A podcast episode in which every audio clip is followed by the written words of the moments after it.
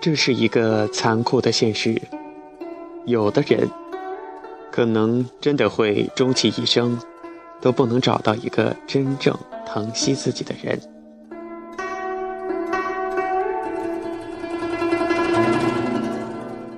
有华人的地方就有邓丽君，还有什么话能比这一句更能形容一个歌星的大红大紫？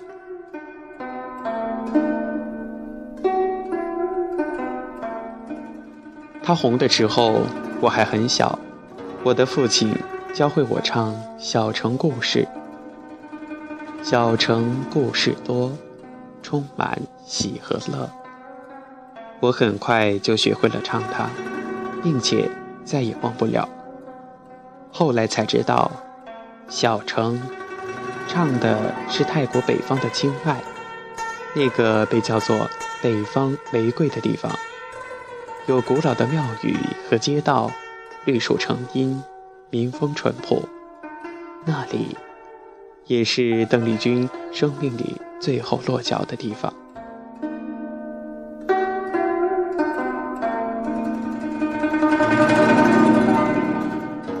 每次看到邓丽君的照片儿，都会由衷的感叹：那个时代的女人，真是从内到外的美呀。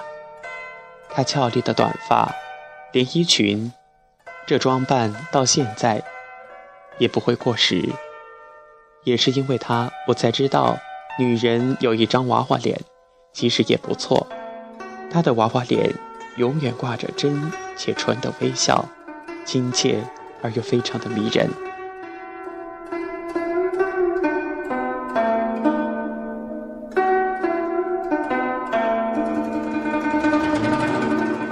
邓丽君的歌有她自己的唱法，温柔动听，百转千回，很多人模仿，但很难有人真正唱得像她。她的歌几多温柔，几多甜蜜，几多关心，几多友谊。难怪在那个口号和革命歌曲盛行的年代，不知道有多少人在家偷偷的。听着美妙的靡靡之音，这个声音对于我们父辈的那个年龄的人来说，它是永恒的、永远的，也是唯一的。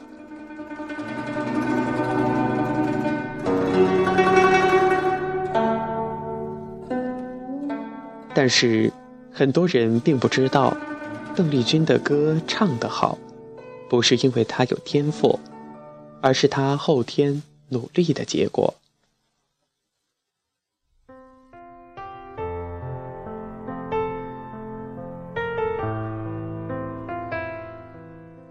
邓丽君的妈妈曾这样说：“邓丽君有一种劲头，锲而不舍的。如果要学一样东西，下定了决心，就一定要学会，不管风吹雨打，都不能阻止。”少年时代的邓丽君，每天七小时的苦学练唱，唱到喉咙充血，有超强的耐力和毅力。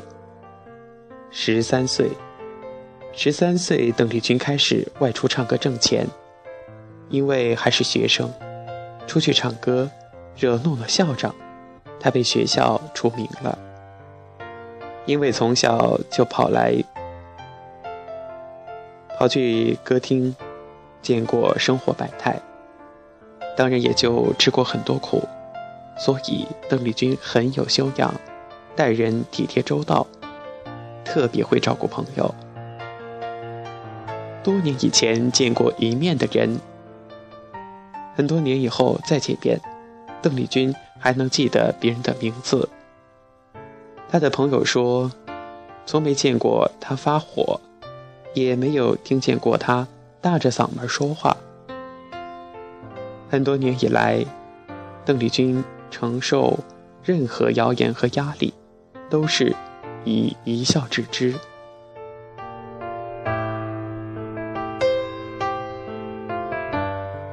邓丽君曾说过这样一句话：“这一生我很满足，上天对我非常爱戴。我只是一个黄毛丫头，又并非天生丽质，一生做到自己喜欢的事儿，可以说随心所欲的生活，已经很知足了。”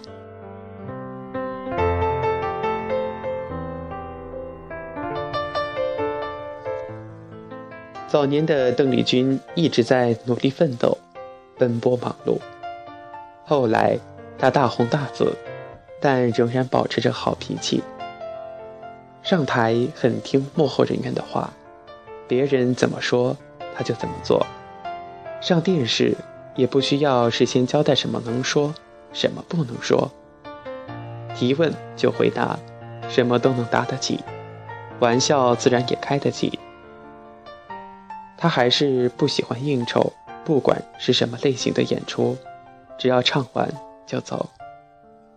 即便已经成名，他仍然保持着对镜子说话的习惯，自言自语的，目的是看自己的嘴型，为了唱得更好。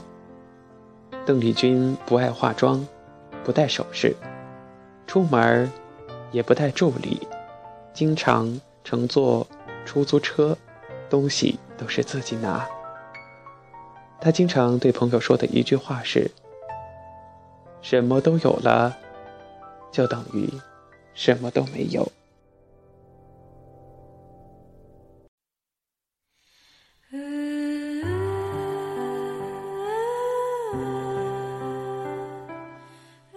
这个曾经红透半边天的女人，情路却很坎坷。有的人，可能真的会终其一生，都不能找到一个真正疼惜自己的人。姻缘这件事，似乎真的和名声、贫富没有太多的关系。人生就是这样，无法美满。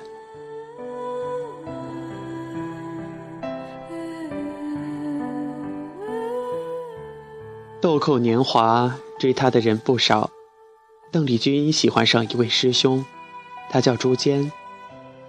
朱坚去俱乐部听她唱歌，就鼓励她去应聘电视台的主持人，还推荐了一首老歌给她翻唱。这首歌叫《我一见你就笑》。邓丽君翻唱之后，她才真正的红透大街小巷。有人来找邓丽君拍电影、拍电视剧，要她转型做演员。邓丽君也动了心，但朱坚告诉她：“你应该继续唱歌。”于是邓丽君听了他的话。一九七零年，朱坚送了邓丽君一枚戒指，然而她不明所以。说自己想要去香港发展。那时朱坚还是一如既往的支持着邓丽君。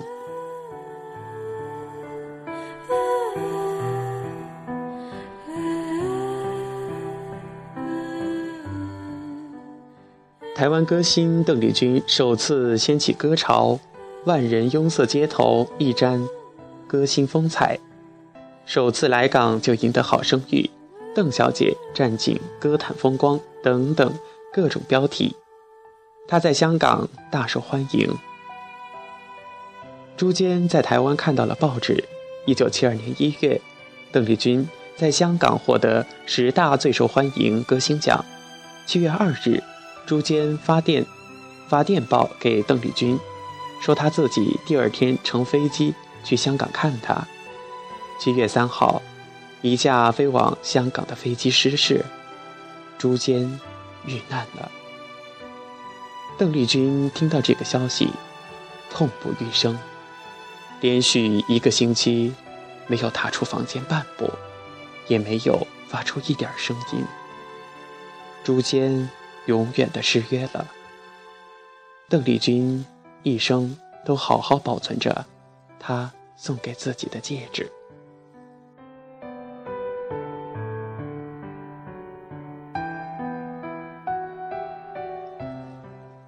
一九七三年，邓丽君在马来西亚吉隆坡连办四十五场演出。她吃惊地发现，每天前三排的贵宾席位都被一个人包下来了。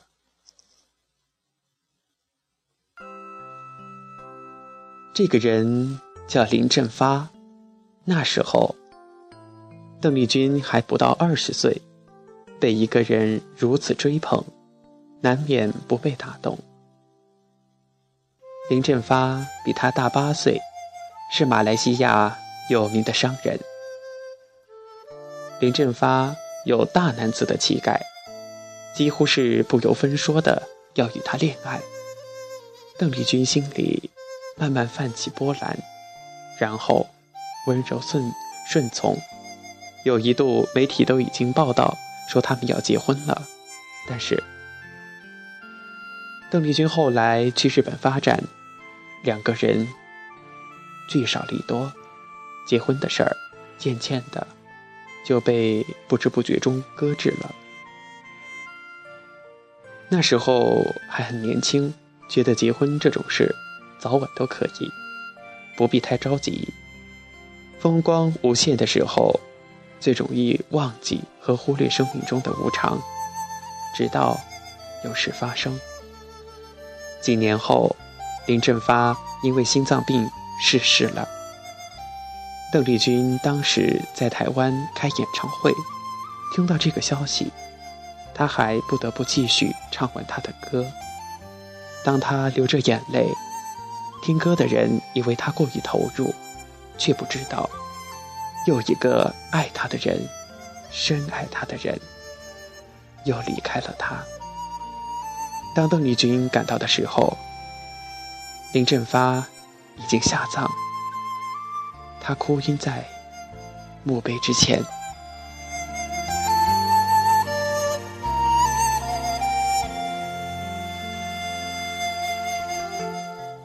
林振发去世以后，邓丽君决定离开，去美国学习。在洛杉矶，她认识了成龙。这两个人也有过短暂的恋情，但成龙始终不敢对外承认他们的关系。后来，这段感情也就无疾而终。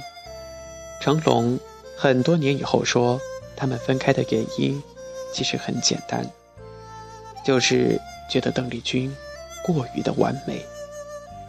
这种说法我们不知道，也无从知道后来有没有传到邓丽君的耳朵里。希望没有吧，这样的理由有多么伤一个女人的心啊！成龙曾经这样评价邓丽君：她温柔、聪明、幽默又美丽。她对服装和美食的鉴赏力令人羡慕。她懂得在什么场合穿什么衣服，用什么饰品。说实话，我配不上她，或至少当时的我。真的配不上他，他是高雅的，我却还是一个没有教化的粗鲁男孩，一心想做真正的男子汉，但说话没有分寸，莽莽撞撞，能走路时却要跑。他总是穿得很得体，我却穿着短裤和 T 恤就上街。他对别人礼貌周到，我却常常不屑一顾，当着饭店经理。和服务员的面，把脚放在桌子上。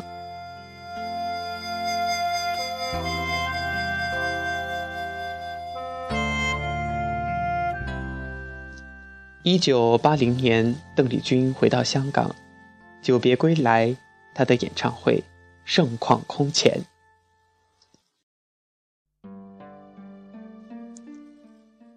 一九八一年，有人介绍她认识了。郭孔成，郭孔成是马来西亚唐王的儿子。这个人很温和，给邓丽君印象很深。他彬彬有礼，更是对邓丽君的照顾照顾无微不至。两人恋爱之后，男方把邓丽君带回马来西亚，郭家的佣人纷纷上来，请邓丽君签名。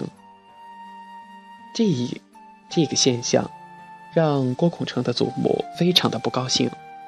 但这一次，他是如此的接近了婚姻，二人真心相爱。郭孔成已经对外宣布了婚期，邓丽君也躲着媒体选定了婚纱。邓丽君不止一次给闺蜜打电话，诉说待嫁的幸福，但是郭家的祖母却干扰了婚事，原因是门不当户不对，郭家不容歌女为媳。后来，经过郭孔成的苦口劝说。祖母终于是同意了，但是他有三个苛刻的要求：一，要求邓丽君把过去交代清楚；二，要她退出娱乐圈；三，要断绝和娱乐圈的朋友的来往。邓丽君无法接受这样的条件，只能分手。如此豪门，不嫁也罢。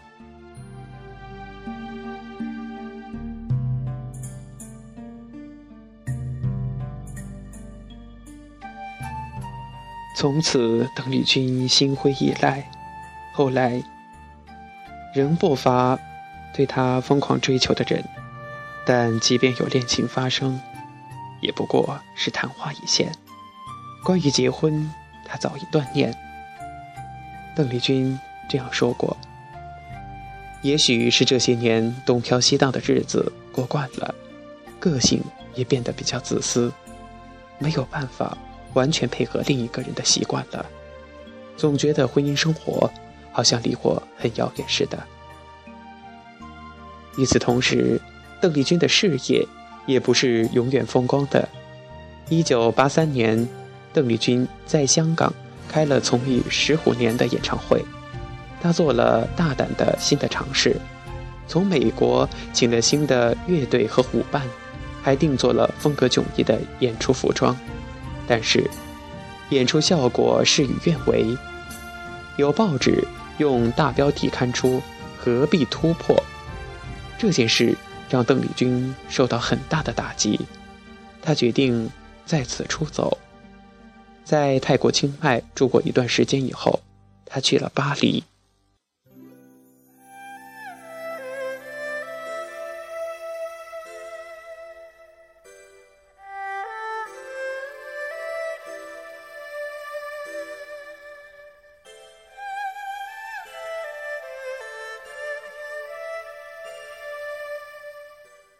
一九九零年，邓丽君在巴黎遇见了比她小十二岁的摄影师保罗。保罗身高一米八，一头金发。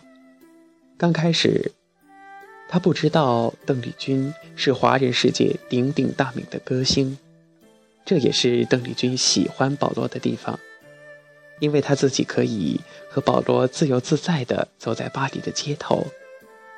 保罗比自己小。有些孩子气，所以邓丽君很照顾他。他喜欢摄影，自己就掏出两百万给他买昂贵的相机。吃饭的时候，总是邓丽君付账，用悄悄地把钱从桌下塞给他的方式。邓丽君非常的爱干净，一天洗三次澡。保罗也跟着他养成了这样的习惯。但是，邓丽君从不在外界承认他们的关系。有一年，邓丽君带着他回台湾开演唱会，保罗跟在他身边。有记者问起，邓丽君说：“他是自己的发型设计师。”保罗似乎对这种回答也并不介意，可能在他心里，他并不是那个可以结婚的人吧。邓丽君的家人也很不喜欢保罗，他们称保罗为那个法国人。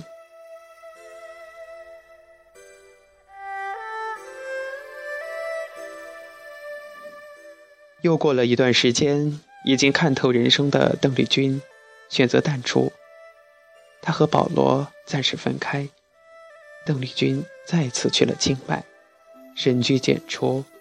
想过一种简单的生活，在清迈，他明显疲倦了，也胖了很多。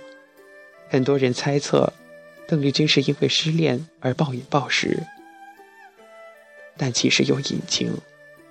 邓丽君因为有哮喘，因为有这个病，一直在吃药，所以导致水肿发胖。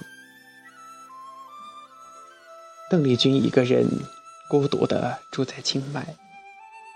一九九五年五月八号，邓丽君哮喘病发，她跑出清迈唯品酒店一五零二号房间向外求救，然后晕倒在电梯口。等有人发现，已经晚了。四十二岁，孤独离世。那天。也正好是他父亲的忌日。发病时，邓丽君的身边没有人，她最后嘴里一直呼喊的人是妈妈。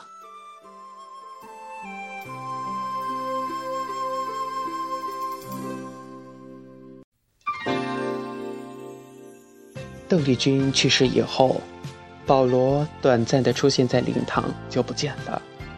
邓丽君死后的三年，保罗一直都住在他们曾经住过的地方。有记者去采访他，保罗就扔石头去打。邓丽君的家人也曾经去看过他，保罗也不愿意见。后来，保罗也不知去向。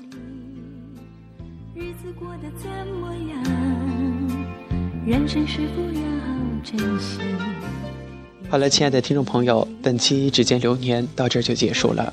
我是主播小熊，再次感谢大家的点播和收听，希望大家幸福。